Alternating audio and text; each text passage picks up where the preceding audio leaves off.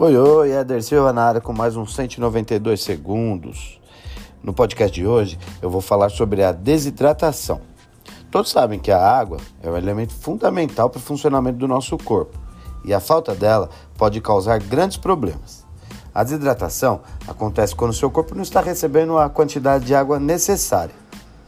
Ela pode ser causada pela perda excessiva de líquidos, principalmente durante a realização de atividades físicas ou mesmo pela falta de ingestão de água, muito comum agora nos meses do inverno.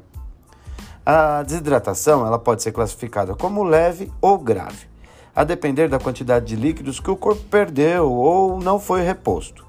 Então vamos lá. A desidratação leve inicia quando você percebe a boca seca ou sente sede. Mas em sua fase inicial, nem sempre a pessoa sente sede, tá? Por isso é importante estar atento a outros sintomas, como dor de cabeça, tonturas ou falta de vontade de urinar.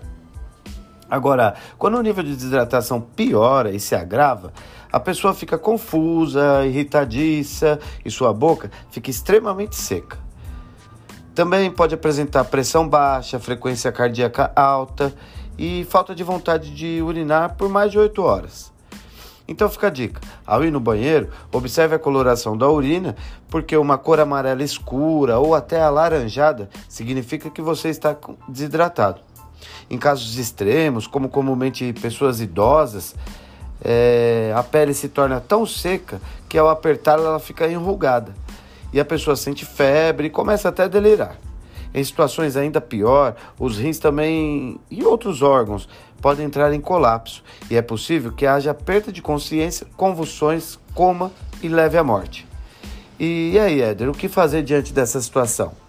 Bom, a ingestão de água é geralmente suficiente para resolver quadros de desidratação leve.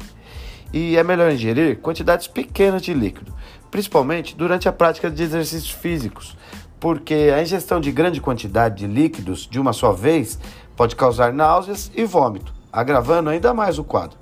Além da água, também podemos amenizar a situação com a ingestão de isotônicos, que possuem sais minerais e carboidratos e foram desenvolvidos especialmente para repor líquidos perdidos pelo suor durante a transpiração.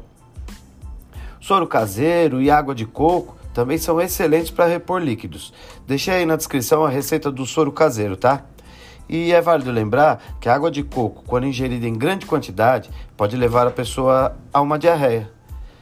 É muito importante buscar um médico, é, principalmente em casos mais graves, para que seja avaliado o quadro clínico real da pessoa com desidratação.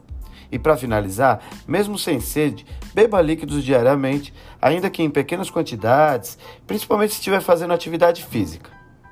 Eu vou ficando por aqui, um grande abraço, até semana que vem, tchau, tchau.